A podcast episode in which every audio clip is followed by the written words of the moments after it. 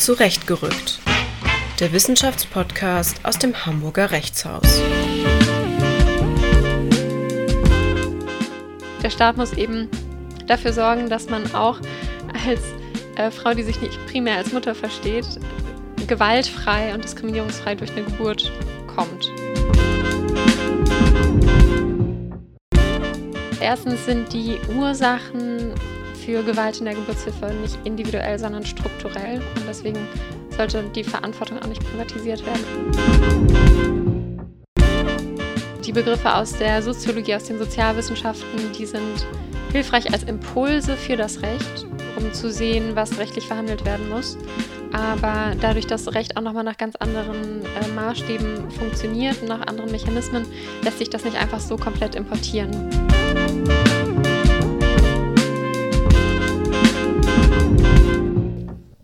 Herzlich willkommen bei Zurechtgerückt. Ich bin Alina, wissenschaftliche Mitarbeiterin und Doktorandin an der Uni Hamburg und ich habe heute eine sehr besondere Gästin neben mir sitzen, meine Freundin und Kollegin im Herzen, Eva. Hallo Eva. Hallo Alina. Seit 2020 bist du wissenschaftliche Mitarbeiterin und Doktorandin bei Prof. Dr. Nora Markert an der Universität Münster. Du hast an der Universität Hamburg sowie an der Sorbonne studiert und in Hamburg auch dein erstes Staatsexamen erfolgreich absolviert.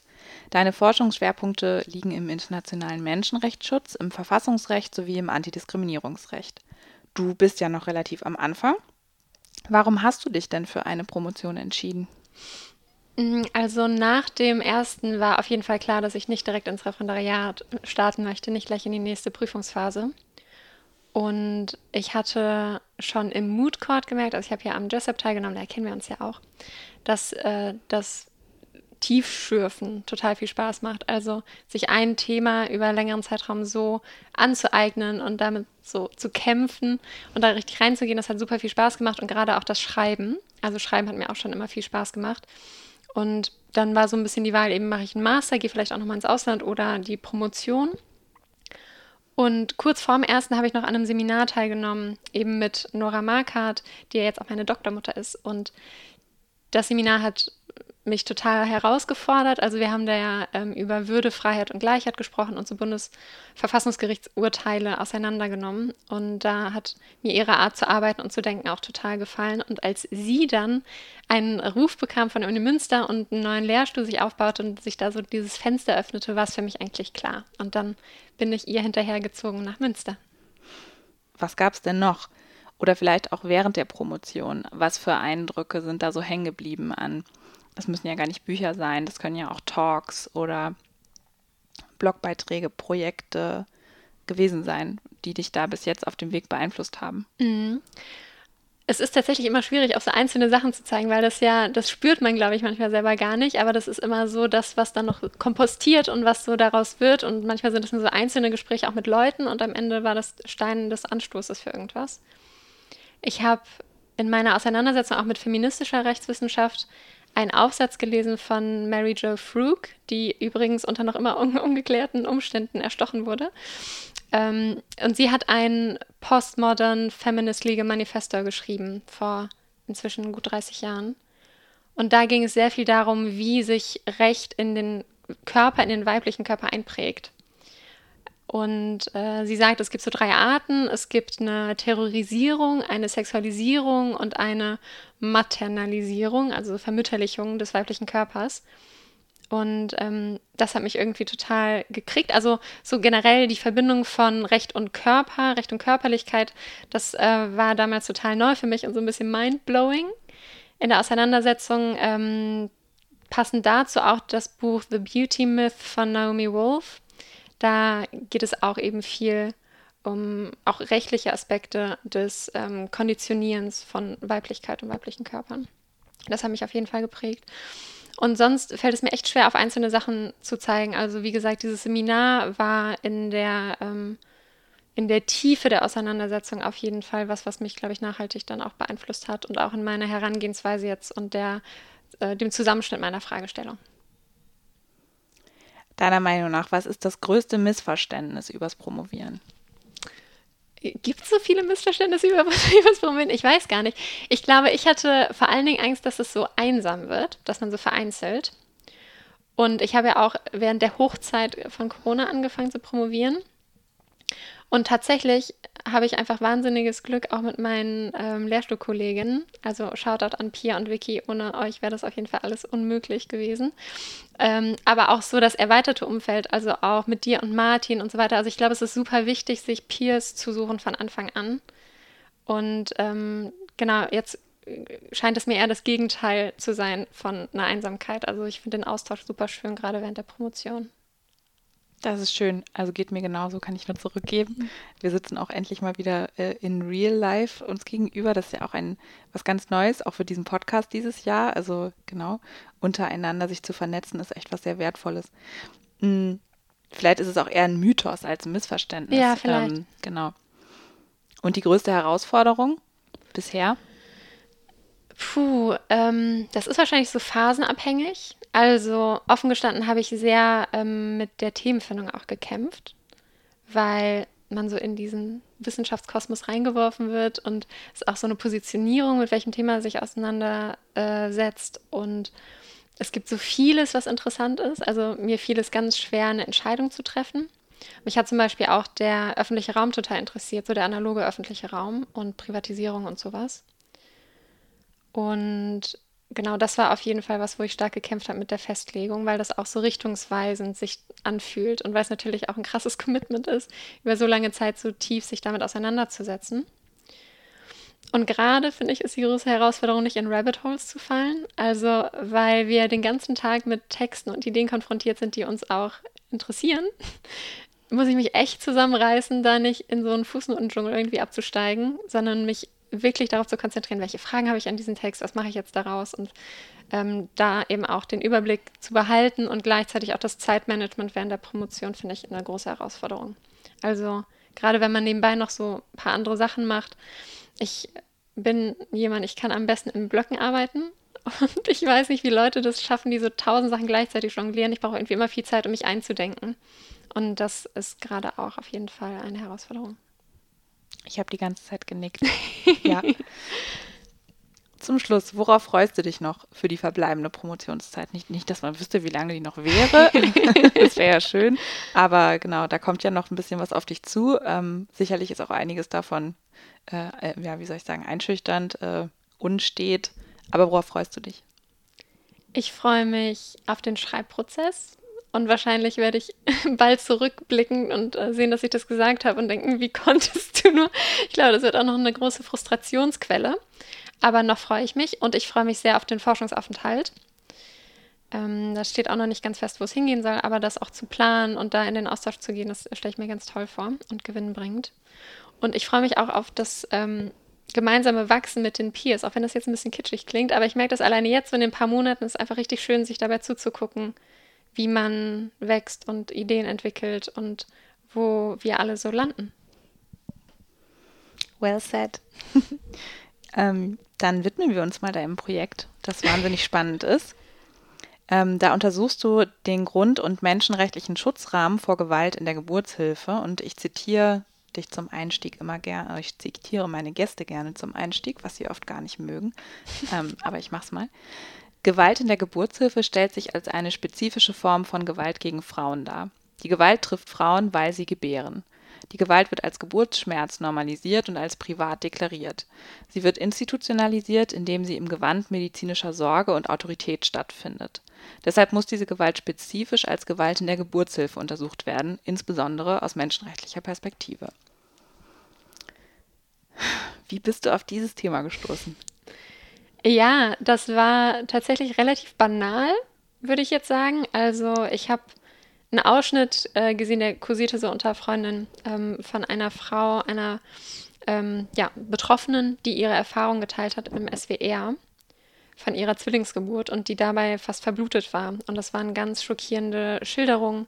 Sie und auch ihr Partner waren eben schwer traumatisiert davon und ähm, das hat mich ganz schön fertig gemacht. Also ich weiß auch noch genau, wo ich das gesehen habe und es war echt so ein Moment von Fassungslosigkeit. Und dann habe ich noch eine andere Doku gesehen von Arte, gibt es auch noch eine ganz gute drüber, die sich eher auch mit dem französischen Kontext äh, beschäftigt. Und als Juristin fragt man sich dann natürlich als allererstes, was sagt eigentlich das Recht dazu?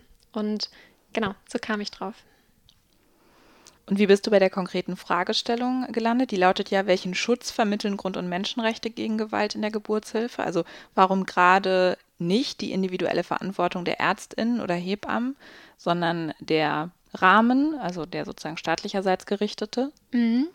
Ich glaube, da gibt es zwei Gründe. Also erstens sind die Ursachen für Gewalt in der Geburtshilfe nicht individuell, sondern strukturell. Und deswegen sollte die Verantwortung auch nicht privatisiert werden. Also da finde ich diesen Rahmen sehr hilfreich, um sich gerade Strukturen angucken zu können. Und zweitens vielleicht ein bisschen pragmatischer, das ist auch mein wissenschaftlicher Schwerpunkt. Also es ist so die Brille, die ich immer aufhab und deswegen meine intuitive Annäherung an das Thema.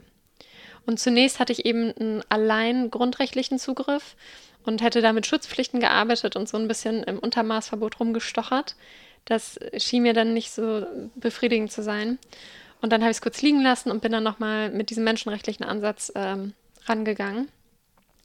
Und habe es jetzt eben auch auf dieser Ebene belassen, den Schwerpunkt. Also es geht mir jetzt gar nicht so sehr um das einfache Recht und vielleicht darum, das einfache Recht an den Standards der Grundrechte zu messen, sondern ähm, viel stärker auf die Bedingungen zu gucken und die Standards, die eben grund- und menschenrechtlich eingezogen werden. Wir haben in Vorbereitung auf unser Gespräch ja auch auf Twitter nach Fragen, ähm, Fragen gesucht. Und äh, damit beginne ich jetzt gleich mal unser Gespräch. Ähm, und zwar wurde einerseits einmal nach der Definition von Gewalt gefragt. Also da kamen mehrere Fragen zu, was ich auch ganz spannend fand, weil ähm, du, ja du ja eben doch nicht diesen klassischen strafrechtlichen ähm, Gewaltbegriff verwendest, ähm, sondern eben einen aus einer menschenrechtlichen Perspektive. Und ähm, genau, da wurde gefragt, was da sozusagen der, der Zugriff auf den Gewaltbegriff eigentlich ist. Und vielleicht auch, wenn ich das gleich anschließen darf, was sozusagen der Mehrgewinn auch ist, da nicht nur rechtswissenschaftlich oder so klassisch vor allen Dingen strafrechtlich ranzugehen. Ja, sehr gute Frage. Ich habe mich ganz schön abgekämpft an diesem Gewaltbegriff, gerade in der Anfangszeit. Darüber wird auch viel gestritten. Also sollte man das Gewalt nennen oder nicht? Und der Gewaltbegriff ist ja wahnsinnig geladen und diffus. Also das ist so ein sogenanntes ethically thick Concept, dass es eben so einen deskriptiven Part hat, also das Gewaltsein und dann hat es aber auch gleichzeitig so einen normativen Part, nämlich Schlechtsein. Und ähm, das auseinanderzudröseln ist durchaus anspruchsvoll. Und ich habe mich da auch viel mit soziologischen Gewaltbegriffen beschäftigt, die sehr weit sind und die so sehr auf die sozialen Strukturen schauen. Ähm, da gibt es den strukturellen Gewaltbegriff von Johann Galtung zum Beispiel oder symbolischen Gewaltbegriff von Pierre Bourdieu. Und da geht es im Grunde immer darum, dass soziale Gruppen benachteiligt werden und dass das schon eine Form von Gewalt ist, so jetzt ganz stark vereinfachend. Das fand ich für äh, die rechtliche Auseinandersetzung überhaupt nicht hilfreich. Also erstmal fand ich es hilfreich, um gewisse Phänomene überhaupt in den Blick nehmen zu können und um zu sehen, hier ist ein Problem, hier passiert was, hier muss das Recht aktiv werden. Aber im, innerhalb des Rechts kann äh, diese weite Definition nicht, also handhabbar gemacht werden. Und da arbeite ich jetzt mit dem Gewaltbegriff aus der UN-Frauenrechtskonvention. Also der steht da so nicht drin, aber wurde in so einem General Comment ähm, ja, definiert und da geht es um Handlungen, die körperlichen, seelischen oder sexuellen Schaden oder Schmerz zufügen, einschließlich der Androhung solcher Handlungen, Nötigung und sonstige Freiheitsberaubung. Das ist immer noch ein sehr weiter Begriff, eine weite Definition, weil auch nicht intentionale Handlungen umfasst sind und nicht physische Schäden. Aber dieser Begriff ist eben immer rückgebunden an den individuellen Schaden. Also man bleibt nicht bei diesen Strukturen, sondern hat die Rückbindung an, genau, an individuellen Schadenseinschlag. Und hier ist dann viel umfasst auch von diesem, von den Phänomenen, die ich mir angucken möchte. Aber es etabliert eine gewisse Schwelle. Denn wenn man völkerrechtlich und menschenrechtlich arbeitet, braucht man ja immer eine Schwelle. Ab wann müssen Staaten überhaupt was machen? Grundrechtlich ja ebenso. Und dafür fand ich den Begriff hilfreich. Plus es ist, glaube ich, immer äh, ganz gut mit etablierten Definition zu arbeiten, statt eigene zu entwickeln. Und diese ähm, Definition ist eben seit 30 Jahren jetzt aus dem menschenrechtlichen Diskurs verbreitet und wird immer wieder aufgenommen. Und gerade so in diesem UN-Vertragskomplex ist das ähm, der Gewaltbegriff. Und wenn ich es richtig verstehe, sind also auch die, auch solche Eingriffe ähm, gewaltvoll dann, ähm, die medizinisch indiziert sind, aber von der Frau, ähm, von der gebärenden Person aber als gewaltvoll empfunden werden. Genau, also das, was nicht von einer Einwilligung gedeckt ist, zum Beispiel, ist dann auch eine Form von Gewalt. Ähm, ich finde aber, also wie gesagt, das ist eine sehr spannende Frage. Ich habe mich da auch letztens ähm, nochmal mit einer Assistant Professor aus, äh, von der Durham University länger unterhalten, die sich gerade viel damit auseinandersetzt, welche Rolle Naming im Recht überhaupt hat. Also welchen Unterschied macht es, ähm, welche Begriffe wir im Recht benutzen. Und das war ja, also das erinnert so sehr stark auch an die Diskussion um häusliche Gewalt. Als es so aufkam in den 80er Jahren, fehlte den Betroffenen einfach ein Begriff dafür. Und das war als Gewalt so gar nicht sichtbar. Und da leistet Recht auch durchaus so konstruktivistische Arbeit. Also es ist nicht banal, welche Begriffe wir benutzen, weil wir irgendwie legitimieren äh, oder sanktionieren, ähm, welche Erfahrungen Leute machen und wie sie diese Erfahrungen dann ausdrücken. Deswegen finde ich, ist das auf jeden Fall eine sehr spannende Diskussion, in der auch da wieder, äh, Stichwort Rabbit Hole, hätte ich mich sehr stark verlieren können. Da muss ich mich jetzt gerade wieder am eigenen Schopfe rausziehen, um auch noch zu anderen Fragen zu kommen. Aber genau, das ist auf jeden Fall jetzt der Begriff, den ich gefunden habe und der für mein Vorhaben auch gut funktioniert. Das heißt, um da auch eine weitere Frage noch zu beantworten von Twitter, also du würdest es einfach als nützlich für den juristischen Diskurs einstufen, weil es eben Phänomene sichtbar macht. Es geht gar nicht darum, dass das dann der am, sozusagen, dass dieses Leihen von Gewaltbegriffen aus anderen Disziplinen, das war sozusagen der Zugang zum Thema, aber du bleibst eben bei juristischen Kategorien und verwendest hier eben den, der auf internationaler Ebene Standard ist schon lange. Genau, ich glaube, dass unterschiedliche Disziplinen auch durchaus unterschiedliche Begriffe nutzen können. Also ähm, so die Begriffe aus der Soziologie, aus den Sozialwissenschaften, die sind hilfreich als Impulse für das Recht, um zu sehen, was rechtlich verhandelt werden muss. Aber dadurch, dass Recht auch nochmal nach ganz anderen äh, Maßstäben funktioniert, nach anderen Mechanismen, lässt sich das nicht einfach so komplett importieren, sondern da müssen wir eben was finden, was für die Wirkweise auch gerade von Grund- und Menschenrechten funktioniert. Und ja, da bin ich jetzt dabei gelandet. Die zunehmende Ökonomisierung der Geburtshilfe ist ja etwas, was du auch ansprichst. Und ähm, das würde mich interessieren, was du da eingangs gleich schon zu sagen kannst, welche Rolle die spielt sowohl dafür, dass das Phänomen jetzt weiter besprochen wird, als auch eben, ist das eine Bedingung für den Schutzrahmen? Ist das ein Grund fürs Tätigwerden? Ist es nur schlecht? Ist es nur gut? Ich glaube, nichts ist nur schlecht oder nur gut. Vielleicht einmal vorneweg, ähm, was heißt überhaupt Ökonomisierung der Geburtshilfe? Ich will jetzt nicht, dass es zu technisch wird, aber einmal so für den Überblick. Ähm, bis 2003 galt das äh, Selbstkostendeckungsprinzip. Also jedes Krankenhaus hat so individuelle Pflegesätze festgesetzt und die wurden pro Tag gezahlt. Und es ging nicht darum, wie kompliziert jetzt eine Intervention ist. Also das war im Grunde immer ko kostendeckend für die Krankenhäuser. Es war quasi unmöglich, Verluste zu machen. Ähm, gleichzeitig wurden damit ökonomische Anreize gesetzt, die PatientInnen lange liegen zu lassen, sozusagen, lange zu behandeln, weil dann pro Tag eben ein entsprechender Satz gezahlt wurde und es war nicht leistungsorientiert. Dann hat man nach australischem Vorbild 2003 diese Diagnosis-Related Groups ähm, Fallpauschalen eingeführt. Ähm, da gibt es Kosten für einen Standardbehandlungsfall, sagen wir mal irgendwie 2000 Euro. Und die werden, also diese 2000 Euro werden dann multipliziert mit so einem Relativgewicht. Und das Relativgewicht bemisst sich danach, wie kompliziert so ein Eingriff ist. Und Jetzt als Beispiel, die vaginale Geburt ohne komplizierende Diagnose hat ein Relativgewicht von 0,5. Also würde bei 2000 Euro Basisfallwert 1000 Euro geben. Und eine, ein Kaiserschnitt, eine sekundäre Sektio, hat ein Relativgewicht von ungefähr 1, würde also 2000 Euro geben. Und so werden Anreize gesetzt. Also ich würde sagen, diese Ökonomisierung führt zu zweierlei. Eben erstens, dass Fehlanreize auch gesetzt werden. Also ich habe auch schon jetzt mit Hebammen gesprochen und da sagt natürlich jetzt keiner, wir müssen Kosten sparen, machen wir jetzt mal einen Kaiserschnitt. Aber das läuft natürlich immer so mit als Erwägung und man orientiert sich an der Planbarkeit und an der Kalkulierbarkeit und da schleifen sich natürlich auch gewisse ähm, Verhaltens- und Behandlungsweisen dann ein.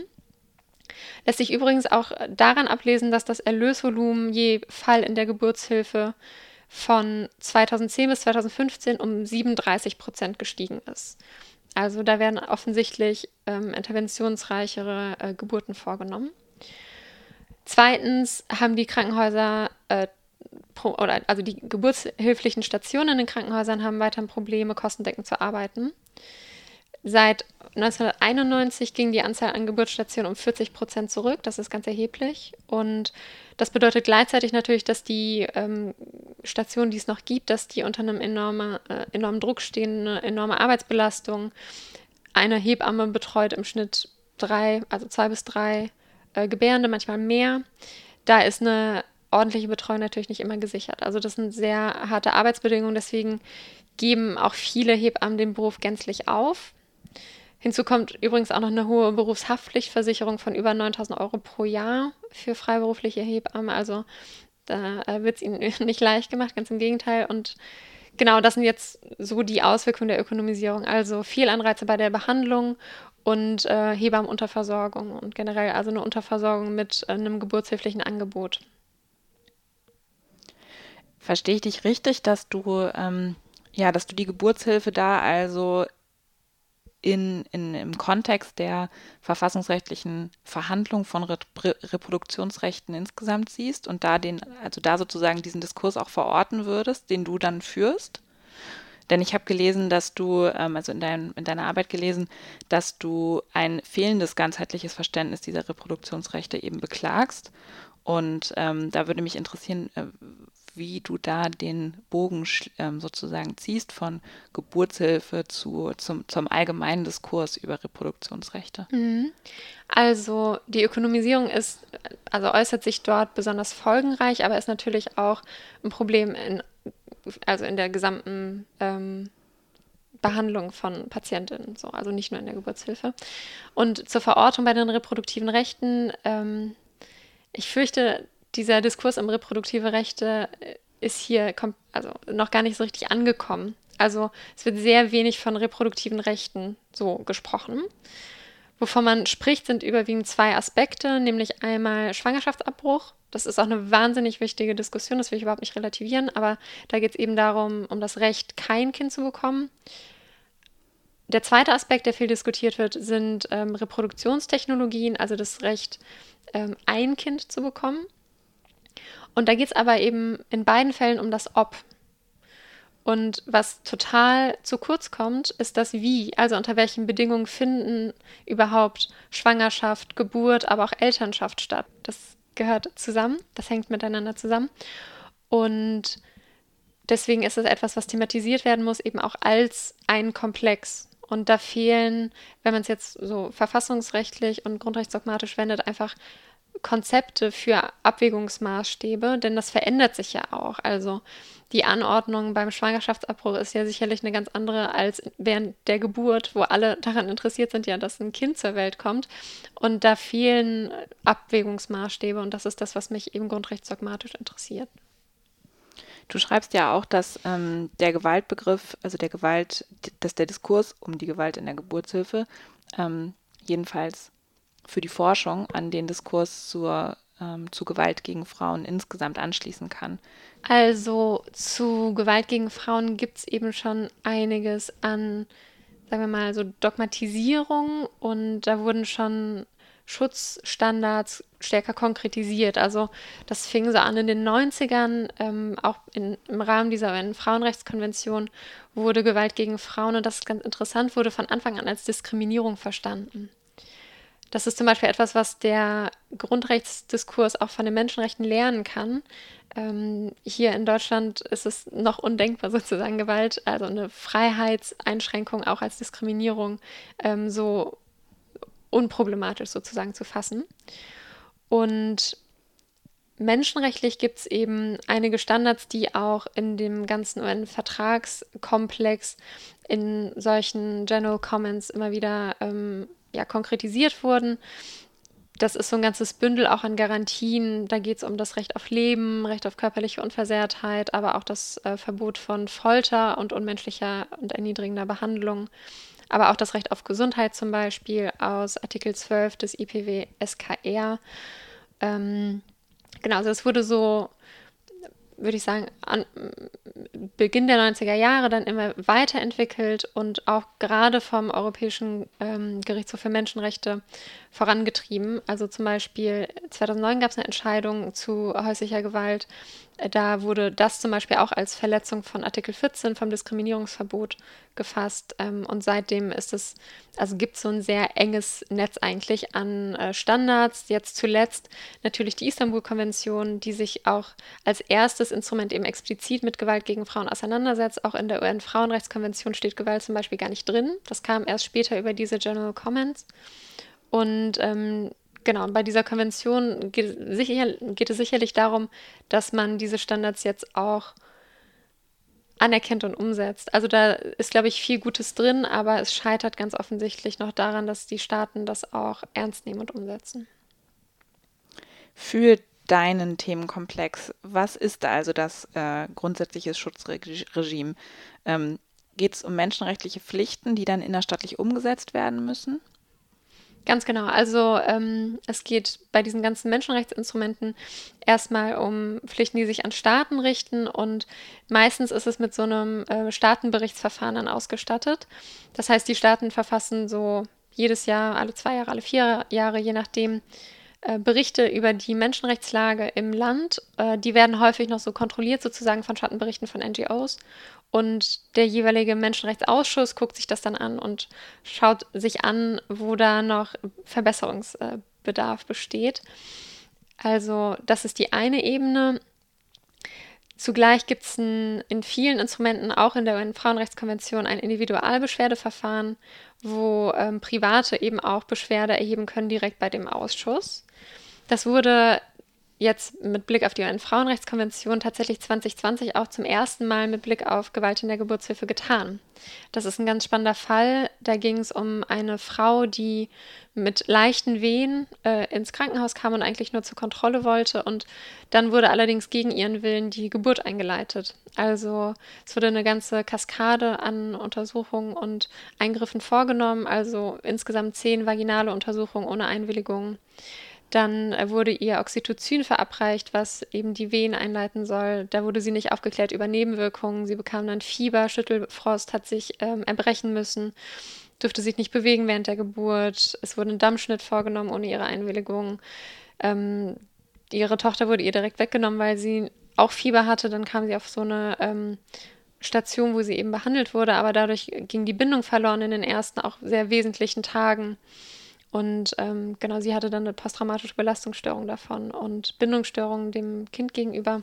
Das kam alles vor diesen Ausschuss und die haben auch ganz explizit festgestellt, dass dort Pflichten aus der UN-Frauenrechtskonvention verletzt wurden, eben gerade die staatlichen Pflichten für Strukturen zu sorgen.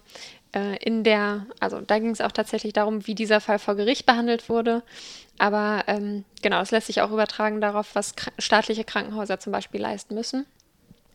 Das ist also ein Weg. Individualbeschwerdeverfahren ist in der Praxis natürlich ähm, schwierig und ressourcenaufwendig. National gibt es immer auch den Zivilrechtsweg, also über das Arzthaftungsrecht oder auch den strafrechtlichen Weg. Also jeder Eingriff ohne Einwilligung ist auch eine Körperverletzung.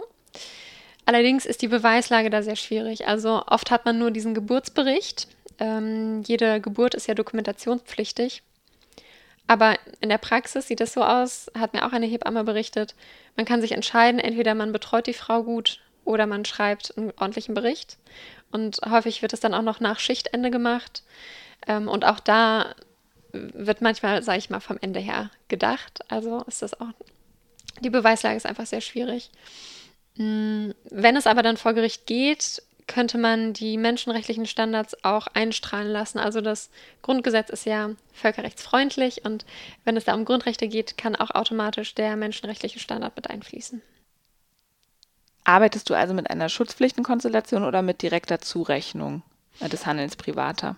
Mm, das ist auch eine gute Frage. Da habe ich mich noch nicht endgültig entschieden. Ich glaube, es ist beides denkbar. Also der Fokus ist dann jeweils ein anderer. Ich glaube, ich finde den Zugriff über Schutzpflichten hilfreich, weil man da eben wieder auf die Bedingungen und auf die Strukturen so gut schauen kann. Wohingegen auch eine direkte Zurechnung möglich ist. Da gab es auch letztens einen Fall zu, zum Beispiel ging es da um die Zwangssterilisation durch ein staatliches Krankenhaus und da wurde das medizinische Personal auch als in amtlicher Eigenschaft tätiges ähm, Personal angesehen. Ähm, auch über die Krankenkassen zum Beispiel könnte man eine Zurechnung herstellen. Also wir sind ja verpflichtet, uns äh, zu versichern und 90 Prozent sind auch in der gesetzlichen Krankenkasse. Und die gesetzlichen Krankenversicherungen bezahlen für in Kliniken vorgenommene Behandlungen, sofern sie medizinisch indiziert sind. Und so entsteht die Situation, dass eine Krankenversicherung, die an sich die Kosten für nicht notwendige Operationen nicht bezahlen würde, die Kosten aber gegebenenfalls für nicht indizierte Eingriffe und eben auch für Eingriffe übernimmt, in die nicht eingewilligt wurde. Und da könnte man sagen, dass die Übernahme dieser Kosten auch ein Einverständnis beinhaltet. Also es ließe sich auch konstruieren, aber ich glaube, dass ja für das, was mir wichtig ist bei diesem Thema, der Zugriff über Schutzpflichten hilfreich ist. Um da jetzt mal quasi ganz im, im deutschen Verfassungsrecht zu bleiben, das heißt also, du widmest dich nicht so sehr dem Problem der mittelbaren Drittwirkung, sondern also nicht, weil du das nicht möchtest, sondern weil du die Schutzpflichtenkonstellation spannender findest. Genau. Also das ist jetzt momentan so mein Default. Ich bin eben jetzt, wie du meintest, noch sehr am Anfang. Deswegen bin ich in diesen ähm, Fragen jetzt noch nicht so weit von der Recherche her. Ich habe mich jetzt viel auch mit den soziologischen Grundlagen beschäftigt und eben mit dem Gewaltbegriff. Aber momentan glaube ich, ist das äh, ganz hilfreich. Ja, gerade diese ähm, interdisziplinäre Arbeit finde ich eben auch so spannend, ähm, wie war das ähm, für dich als ähm, ja im Jurastudium nicht besonders darauf vorbereitete Person wahrscheinlich auch, äh, mit so rechtssoziologischen Quellen zu arbeiten? Ja, ähm, das war nicht einfach. Also ich finde es immer noch ein Wahnsinn, dass wir darauf so gar nicht vorbereitet werden. Und Rechtswissenschaft ist einfach so inhärent interdisziplinär. Also wir müssen ja im Grunde von allem eine Ahnung haben. Deswegen finde ich es ein totales Unding, dass man da so ins kalte Wasser geworfen wird. Auch übrigens als Rechtsanwenderin. Also jetzt nicht nur in der Rechtswissenschaft dann, sondern auch später, finde ich, muss man zumindest ein bisschen Grundverständnis haben von, ja, Politik, aber auch Wirtschaft und so weiter und eben auch von äh, Sozialwissenschaften. Anyway, für mich war es also schwierig und äh, das ist auch so ein bisschen Learning by Doing mäßig. Ähm, es gab da auch Angebote von unserer Promotionswerkstatt an der Uni Münster, aber das ist eben etwas, was man selbst draufsatteln muss. Und für meine Arbeit ist es eher eine, so ein Informiertsein. Also ich finde, man muss den Sachverhalt gut kennen, um zu gucken, stimmt das Recht so, wie es ist? Oder wie kann das Recht da reagieren? Deswegen geht es für mich eher darum, eben den die sozialen Bedingungen zu verstehen. Und ich arbeite ja selbst zum Beispiel auch, auch nicht empirisch, das könnte ich auch gar nicht. Aber ja, ist auf jeden Fall eine Herausforderung gewesen und aber auch eine, die sehr viel Spaß macht, weil diese ganze, dieser soziologische Überbau sehr aufschlussreich ist, auch für das Phänomen. Und ich glaube, das ist in jeder rechtswissenschaftlichen Arbeit so, dass die sozialen Bedingungen sehr aufschlussreich sind für das Recht.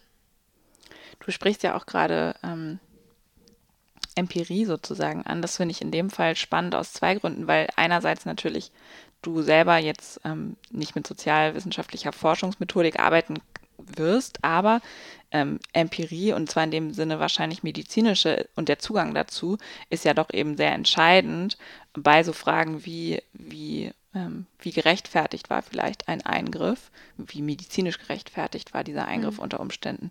Ähm, ist das ähm, ist es schwierig, an solche Daten heranzukommen, für so eine juristische Arbeit sozusagen herauszufinden, was eigentlich der medizinische Status quo ist für diese Frage der Geburts, also für bestimmte Eingriffe in der Geburtshilfe und ist das überhaupt relevant am Ende für deine Analyse? Also es ist total schwierig daran zu kommen. Es gibt äh, also es gibt Richtlinien und es gibt Leitlinien. Zum Beispiel Richtlinien sind verbindlich, Leitlinien nicht. Also es sind so Sollvorschriften. Und da gibt es jetzt auch eine ganz neue zur vaginalen Geburt zum Beispiel. Und da ist, also das ist erstmal etwas, wo man als Juristin dann denkt, oh toll, ne? da wurde mal was verschriftlicht, da kann man irgendwie ran. Aber auch da aus der Praxis habe ich jetzt gehört, äh, da wird dann eine Rundmail geschickt. Ja, guten Morgen, übrigens es gibt jetzt diese neue Leitlinie, gucken Sie sich das mal an, schönen Tag noch. Und äh, manche Krankenhäuser sagen auch, ach, wir sind zu groß, wir können diese Leitlinien nicht umsetzen. So, das ist utopisch für uns und dann wird es gleich so. Wer erlässt denn diese Richtlinien überhaupt? Das ist die AWMF, die Arbeitsgemeinschaft der wissenschaftlichen medizinischen Fachgesellschaften. Also ist so ein Ärztinnenverbund, so eine Fachgesellschaft, mhm. ja. Ja, spannend. Ähm, einerseits das und andererseits, weil ja auch hier ich meine, das hat man im Recht ja häufiger, dass es eben einer medizinischen oder einer, einer, einer wissenschaftlichen Einschätzungsprärogative bedarf, um diesen rechtlichen Schutzrahmen zu bedingen. Also denn es ist ja gewissermaßen nicht möglich, nicht jedenfalls nicht endgültig möglich, rechtlich vorher zu determinieren, was sozusagen gerechtfertigt wäre und was nicht, weil es ja eben doch immer was Situatives ist. Mhm. Ähm, insofern ähm, finde ich, finde ich das ganz spannend, dass sich hier dieses Strukturproblem zeigt, dass es ja auch, ja auch im Technikrecht, im Umweltrecht oder wo auch immer noch gibt. Ähm, wie geht man damit um? Oder wie, wie, genau, wie, wie schaffst du diesen Spagat, gleichzeitig ähm, da den Schutzrahmen zu bestimmen oder auszumachen und mit einer medizinischen Einschätzungsprärogative arbeiten zu, zu müssen oder die ja immer den, den, das Rückfallargument des, aber es war situativ geboten, argumentieren kann. Also nicht, dass das jetzt mutwillig passiert. Mhm. Ich will ja mhm. niemandem böse Absichten unterstellen, aber das ist ja doch oft, das ist ja oft die Konfliktlage. Ja, absolut. Ich, also das ist abs absolut ein Problem. Ich glaube, da muss man sozusagen eine Ebene vorher ansetzen. Also nicht erst wenn das Haus brennt, den Brand löschen, sondern das Haus sozusagen äh, brandschützend schon bauen. Und diesen Brandschutz, den versuche ich eben mit meiner Arbeit. Also genau, dass man versucht, die Bedingungen schon so herzustellen, dass äh, die ÄrztInnen gar nicht so häufig auf eine Notsituation zum Beispiel pochen müssen, wenn es tatsächlich keine gibt. Also wie gesagt, auch da keine Vorwürfe und so weiter. Ich kann das auch absolut jetzt so haftungsrechtlich und berufsständisch nachvollziehen, wenn man da auf Nummer sicher gehen möchte. Aber würden die Krankenhäuser und gerade die Geburtshilfestationen anders ausgestattet werden, dann ähm, gäbe es, glaube ich, häufig keine Konfliktlage dieser Art. Wenn ich dich richtig verstehe, nimmst du ja auch eher oder beabsichtigst du auch eher eine Perspektivenkorrektur, als dass du den rechtlichen Rahmen als grundsätzlich unzureichend einschätzt, richtig? Ja, total. Also das kann ich jetzt auch noch gar nicht sagen. Das ist ja so ein bisschen auch das, was am Ende der Arbeit stehen soll. Ähm, aber mein Fokus ist in jedem Fall die Grundrechtsdogmatik. Ähm, ich möchte am Ende aufzeigen, okay, so und so ist Geburtshilfe gerade rechtlich designt sozusagen. Das hier sind die Maßstäbe und XYZ könnte die Gesetzgebung machen, um diesen Maßstäben eher gerecht zu werden. Da, wie gesagt, so befinden wir uns in den Schutzpflichten und im Untermaßverbot oder in, der Evidenzkontrolle. Also das ist ganz schwierig, da genau zu sagen, das müsst ihr jetzt tun, ne? das müssen sie nicht. Also die sind ja nicht komplett untätig geblieben als Gesetzgebung. Es gibt immer wieder auch Bestrebungen, äh, die Finanzierung zu verbessern zum Beispiel. Aber ja, das ist, wie gesagt, nicht mein Fokus. Das ist am Ende eine transformative Perspektive, die ich wagen möchte, aber das ist jetzt nicht ähm, das, worum es primär gehen soll. Ja, und um, bevor wir dann auf die Ebene auch weiter noch einsteigen, auf die dogmatische, ähm, also Steuerungsinstrumente denkbar wegen, wären eben ähm, die Abschaffung von so Fallpauschalen ähm, oder aber Verstaatlichung von Kliniken unter Umständen, um zu große Privatisierungsansätze zu also das sind jetzt nur Ideen, mhm. die mir gekommen sind, mhm. aber in dem, in die Richtung denkst du. Ja, also die Fallpauschalen müsste man gar nicht komplett abschaffen. Das wäre natürlich sowieso gut oder diskutabel, aber es würde zum Beispiel schon reichen, wenn man die Personalkosten für die Geburtshilfe da entkoppeln würde. Das würde ähm, für äh, anderes Pflegepersonal schon äh, gemacht. Also es gab dieses Pflegepersonalstärkungsgesetz, da wurden die entkoppeln. Das könnte man genauso machen für die Geburtshilfe. Man könnte ähm, einen verbindlichen Betreuungsschlüssel einziehen, also dass es wirklich eine 1 zu 1 Betreuung gibt äh, von Hebamme und Gebärender. Und diese neuen Hebammenstellen könnte man zum Beispiel aus Sonderprogrammen finanzieren, bis äh, dieser Betreuungsschlüssel auch erreicht ist.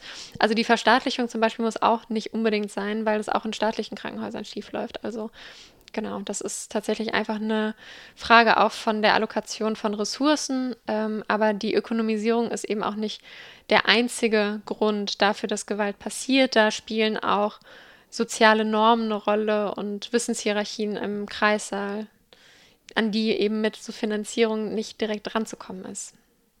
Eine wahnsinnige Überleitung, weil meine nächste Frage sich gerade auf Stereotype beziehen, bezieht. Ähm, denn du sagst ja, dass diese Stereo, das Stereotype von Gebärenden gerade einen umfassenden Schutz verhindern. Warum ist das so? Ja, äh, das ist spannend. Da habe ich auch wirklich bei der Recherche immer wieder einfach nur den Kopf schütteln können, was man da so findet. Es gibt ein sehr wirkmächtiges Stereotyp, nämlich das der entscheidungsunfähigen Frau oder Gebärenden hier. Das wird in der BGH-Rechtsprechung zum Umfang der arzthaftungsrechtlichen Aufklärungspflicht äh, ganz oft aufgerufen. Also erstmal lehnt der BGH es ab, dass die Frau schon längere Zeit vor der Entbindung aufgeklärt wird, ist, äh, wird, denn die Aufklärung soll nicht rein theoretisch bleiben, sondern ne, man muss irgendwie schon wissen, worauf sich das bezieht. Also jetzt so alle möglichen Komplikationen oder Eingriffe, da sollte man, die sollte man gar nicht erst thematisieren. Dann aber während des Geburtsvorgangs, wenn sich dann irgendwie was ändert, soll sie auch nicht ohne Grund mit Hinweisen über die unterschiedlichen Gefahren und Risiken belastet werden. Also so schreibt der BGH das auch, so sie soll nicht belastet werden, ähm, solange es noch ganz ungewiss ist, ob diese Entscheidung überhaupt getroffen werden muss. So, und da sieht man jetzt ganz schön, im Vorhinein geht es irgendwie nicht, denn es soll nicht theoretisch bleiben, aber unter der Geburt oh, soll sie auch nicht belastet werden. Viele ähm, Oberlandesgerichte sagen im Übrigen auch, dass die Gebärenden pauschal ähm, unfähig seien, einzuwilligen wegen der Schmerzen. Das heißt, es gibt eine Rechtslage, in der die Frau eigentlich nicht aufgeklärt werden kann oder soll.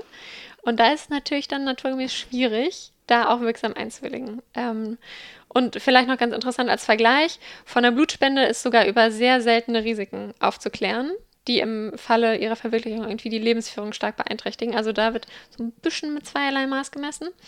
Ähm, das ist ein Stereotyp. Dann das andere ist eben die, da sind wir wieder, wieder bei so Vermütterlichung, Maternalisierung, dass der Frau als Primärmutter was eben dazu führt, dass die Grundrechte der Gebärenden häufig ähm, weniger stark äh, weniger starkes Gewicht haben und auch äh, im Zuge der ähm, Bundesverfassungsgerichtsurteile zum Schwangerschaftsabbruch wird vieles, was eben so Schwangerschaft und Geburt ja, betrifft, vom Fötus oder Embryo her gedacht. Also wir haben da so eine ganz embryozentrische Herangehensweise, die ähm, ja in den Menschenrechten so nicht vorhanden ist, einfach weil da dem Fötus oder dem Embryo keine Rechtsfähigkeit zugesprochen wird. Und das finde ich auch eine ganz interessante Perspektive, wenn man das so vergleicht. Das ist eben nichts, was so sein muss, sondern gerade unter der Geburt, was ja wirklich ein so sehr biografischer, unglaublich intimer Einschnitt ist. Ähm, da, wo auch klar ist, dass im Grunde alle wollen, dass ein gesundes Kind zur Welt kommt oder dass ne, alle Beteiligten gesund bleiben, dass man da die Autonomie und die Rechte der Gebärenden so marginalisiert, finde ich doch recht erstaunlich. Von der Autonomie zur Gleichheit. Ähm, du sprichst dich ja für ein Gleichheitsverständnis im Sinne eines Hierarchierungsverbots aus, in Abgrenzung zur Gleichheit im formalen Sinne also nicht abgrenzend krass, aber eben doch als eine, eine, ein Weitergehen noch. Warum ist das gerade in, in der Geburtshilfe hier ein hilfreicher Zugriff? Mhm. Vielleicht vorneweg, formale Gleichheit heißt eben, dass man wesentlich Gleiches auch gleich behandeln solle. Das ist ein Gleichheitsverständnis, das symmetrisch genannt wird, weil man dafür erstmal diese Vergleichsgruppen als gleich setzt. Also man braucht ja etwas, was wesentlich gleich ist, um dann zu gucken, okay, gibt, werden daran unterschiedliche Rechtsfolgen angeknüpft. Gibt es eine Ungleichbehandlung? Bei machttheoretischen Ansätzen, also wie bei dem Hierarchisierungsverbot zum Beispiel, erkennt man an, dass die Vergleichsgruppen von vornherein nicht gleich sind. Also die soziale Realität ist nun mal so, dass wir nicht alle gleich sind, sondern dass wir unterschiedlich positioniert werden, eben entlang der Achsen von Gender, Race, Class und so weiter. Und dann also nach einem solchen machttheoretischen Verständnis liegt eine Ungleichbehandlung oder eine Diskriminierung schon vor, wenn es ein hierarchisches Verhältnis gibt, das sich in der Benachteiligung äußert. Und deswegen heißt es asymmetrisch. Ne? Also man guckt wirklich nur auf die Benachteiligung und bräuchte dafür sogar gar keine Vergleichsgruppen, weil es sozusagen mit der sozialen Realität insgesamt abgeglichen wird. Und das ist gerade für die Geburt hilfreich, wo es nun mal keine Vergleichsgruppe gibt. Ähm, und gleichzeitig, also das knüpft ein bisschen an das an, was ich vorhin auch zur Gewalt gegen Frauen sagte, ähm, hilft es eben, Gewalt als Gleichheitsproblem anzuerkennen. Also zu sehen, Gewalt trifft nicht jeden und jede, sondern es trifft spezifische Gruppen in besonderen Situationen. Und es ist wichtig, das anzuerkennen, weil das nochmal ein ganz anderer Unrechtsgehalt auch ist. ähm, weil das vielleicht auch andere Rechtsfolgen äh, nach sich zieht und weil da auch andere Belange in der Rechtfertigung eine Rolle spielen können. Ja, und genauso wie es eben ähm, im, im Geschlechterverhältnis eben Frauen trifft, trifft es ja eben aber auch noch insbesondere ähm, zum Beispiel Frauen aus ähm, sozial schwächeren ähm, Kreisen, also da spreche ich jetzt mal die Intersektionalität mhm. an, auch wieder als, als Brille, die notwendig ist, um da der Realität gerecht zu werden und das Phänomen eben in seiner Komplexität zu beschreiben. Wie ist da dein Zugriff? Das ist ein ganz wichtiger Punkt, eine ganz wichtige Brille. Übrigens, Reproductive Justice ist so ein Neologismus, der aus reproduktiven Rechten und sozialer Gerechtigkeit ähm, von schwarzen Feministinnen auch in den 90ern so begründet wurde. Weil nun mal faktisch strukturelle Ungleichheitsverhältnisse dazu führen, dass sich nicht alle reproduzieren können. Und da geht es ganz stark auch um rassistische Zuschreibungen, ähm, die dazu führen, dass zum Beispiel auch Schmerzen nicht ernst genommen werden. Also da habe ich jetzt auch mit einer Hebammenschülerin gesprochen, die eben meinte, im Kreissaal würde man schon mal sowas hören wie, das ist eine Türkin, die schreien immer so viel. Also das spielt eine große Rolle.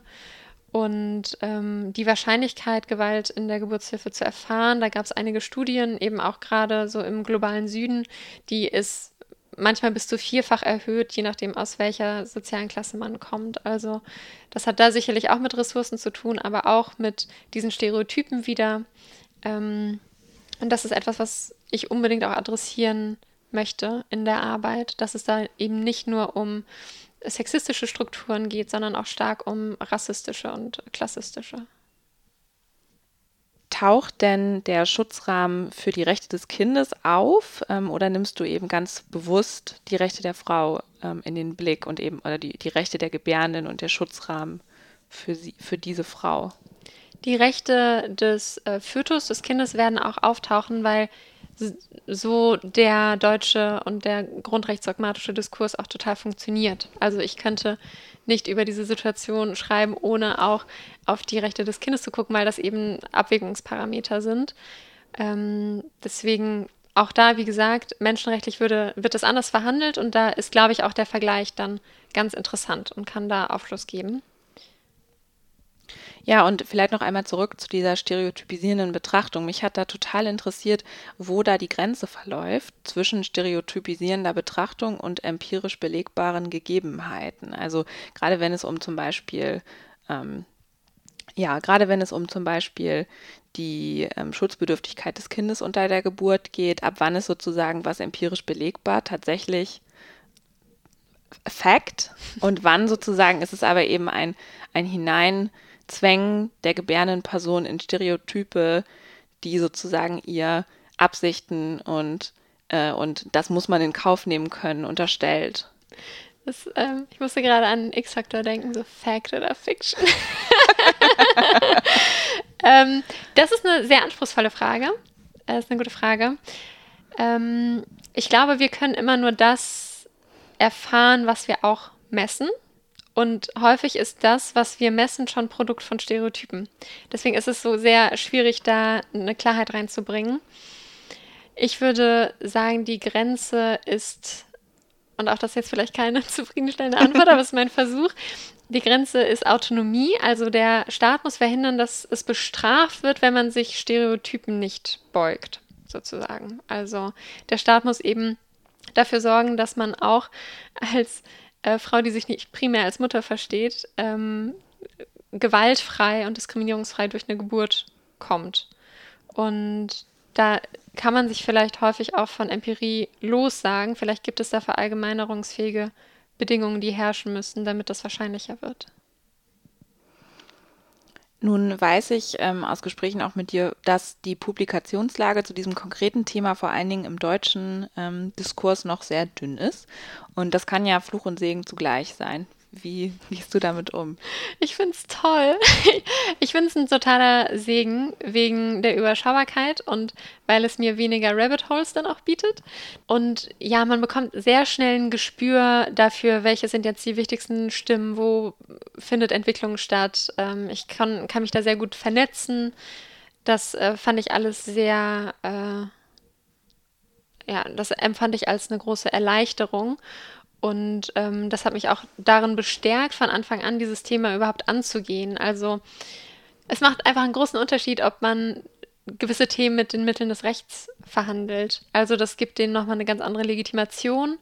Und ähm, ich bin mir auch bewusst, dass es eine rechtspolitische Arbeit wird. Und das fand ich aber auch gut. Also ich glaube, das ist auch eine sehr persönliche Frage, was für eine Art von Dissertation möchte ich schreiben. Soll sie so sehr im Theoretischen bleiben und da einen Beitrag leisten? Soll sie auch den Brückenschlag leisten zu Praxis und zu politischen Entscheidungen? Und mir war da dieser Brückenschlag immer, also von Anfang an wichtig. Ich glaube, das ist etwas, was einen auch durch die dunklen Tage der Dissertation tragen kann. Äh, wenn man am Ende merkt, okay, das, das macht tatsächlich einen Unterschied. Oder es haben sich sogar schon Frauen bei mir bedankt, dass ich dieses Thema angehe. Das ist sehr ähm, wertvoll und das äh, trägt mich sehr durch diese Zeit. Du führst ja auch Expertinnengespräche, also sicherlich jetzt nicht, um sie als empirische Daten in deine Arbeit einfließen zu lassen, aber auf jeden Fall ja als Rahmen, als Kontext für dich. Ähm, wie sind da bis jetzt deine, ähm, genau, deine Erfahrungen aus diesen Gesprächen? Was nimmst du damit? Ja, also wie du schon sagst, es sind eigentlich Hintergrundgespräche, so die, ähm, die sind nur für mich. Da habe ich bislang mit äh, Hebammen gesprochen und habe da auch gemerkt, dass ich in so einer Gesprächsführung überhaupt nicht geschult bin, dass das auch etwas ist, was man lernen muss und was wir nicht lernen. Da habe ich es aber als hilfreich empfunden, die Person einfach sprechen zu lassen. Also sehr wenig vorzugeben und ihnen auch so zu sagen, das kann jetzt auch ein Ventil für euch sein, so alles, was gerade schief läuft in der Geburtshilfe und was ihr mal loswerden wollt, ähm, shoot. Und das hat bislang ganz gut funktioniert. Ich glaube äh, zugleich, also ich wollte auch noch mit Betroffenen sprechen und auch noch mit ÄrztInnen. Ich glaube, äh, ich würde es mir einfacher machen, wenn ich nicht allzu viele Gespräche führte, weil das natürlich auch immer was am wissenschaftlichen Blick so ein bisschen verändert. Der ist natürlich nie objektiv, aber je mehr Stimmen man hört, desto mehr hört man die auch im eigenen Kopf und auch beim Schreiben. Und da ähm, werde ich, glaube ich, ja, jetzt am Anfang einiges an Gesprächen führen, um das mit einfließen zu lassen als praktische Perspektive und um vielleicht ein paar Sachen auch zu relativieren. Aber genau, das ähm, werde ich dann auch, wenn ich so richtig in die Literaturanalyse reingehe, in die rechtliche Analyse, werde ich es ein bisschen beiseite legen. Zuletzt, du hast es jetzt auch häufiger angesprochen im Laufe unseres Gespräches. Ähm, Peers sind ganz wichtig, ähm, Netzwerke sind wichtig. Und ähm, ich weiß ja auch, dass du gerne und ähm, selbst Foren nutzt, dass du Raum bietest für andere, um ihnen, äh, um, um, um, damit du sozusagen dich mit ihrer Forschung beschäftigst, genauso wie andere sich auch mit deiner beschäftigen in deinem Umfeld. Welchen Wert hat, hat das für deine Arbeit? Riesenwert. Also, das ist für mich gerade das ja, das Wichtigste, also wie ich schon eingangs meinte, ich hatte Angst vor dieser Vereinsamung und jetzt bin ich total geflasht davon, wie toll dieser wissenschaftliche Austausch funktioniert, trotz Corona.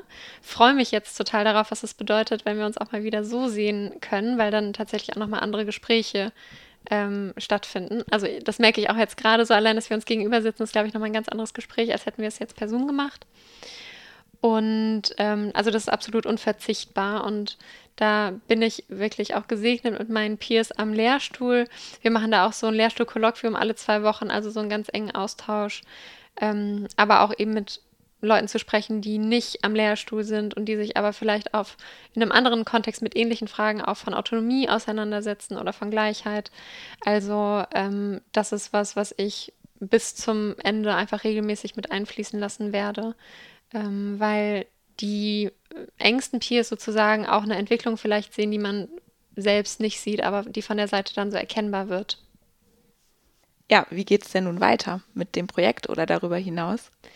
Ja, ich freue mich total, bald auf der ICON S bei der International Society of Public Law auf einer Konferenz äh, sprechen zu dürfen. Da gibt es auch so ein Antidiskriminierungspanel mit Genau, also was ich gerade meinte, dass man so ein ähnliches, übergeordnetes Problem aus unterschiedlichen Blickwinkeln sich anguckt. Das wird, glaube ich, ein cooler Austausch. Und zum Thema Forschungsaufenthalt ähm, habe ich gerade ein Auge auf das Oxford Human Rights Hub geworfen, weil da unter anderem Sandra Fredman äh, lehrt und forscht, die sich sehr viel mit materialer Gleichheit auseinandergesetzt hat, also gerade auch so machttheoretischen Ansätzen. Und äh, da kann ich, glaube ich, noch ganz viel mitnehmen für meine Dis. Und äh, Oxford soll auch sehr schön sein. Also würde ich mich darüber sehr freuen. Ja, vielen Dank. Vielen Dank für das Gespräch, Eva. Das war wahnsinnig spannend. Ähm, ich habe viel mitgenommen. Ähm, ich finde gerade ähm, diesen Zugriff aus so verschiedenen Perspektiven auf das Thema ganz spannend und, und nützlich vor allen Dingen. Also, dass du da so viel vereinst, um den Blick zu schärfen auf ein Phänomen, was so, ähm, was so viel in sich vereint, was Stereotype, Gleichheitsproblematiken, ähm, Ungleichgewichte, ausgeliefert sein, aber auch irgendwie so empowernd ist, äh, indem man es so benennt. Ähm, also wahnsinnig spannend. Ähm, ich nehme ganz viel mit. Ich hoffe, unsere ZuhörerInnen auch. Und ja, das war zurechtgerückt mit Eva Maria Bredler und mir, Alina Funk, ähm, über weitere Folgen und auch Fragen an zukünftige Gäste freuen wir, äh, halten wir euch auf dem Laufenden auf Twitter. Wir freuen uns sehr über Input von euch, Ideen für GesprächspartnerInnen und Fragen zu zukünftigen Gästen.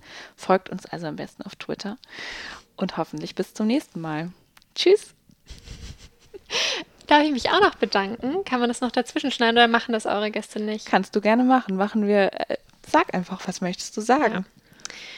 Vielen Dank, Alina, für diese vielen so klugen Fragen. Ähm, es hat mir großen Spaß gemacht. Vielen Dank, dass ich hier sein äh, durfte und ich bin sehr beeindruckt von deinen geschmeidigen Übergängen zwischen den Fragen. Smooth. Smooth Operator. vielen, vielen Dank.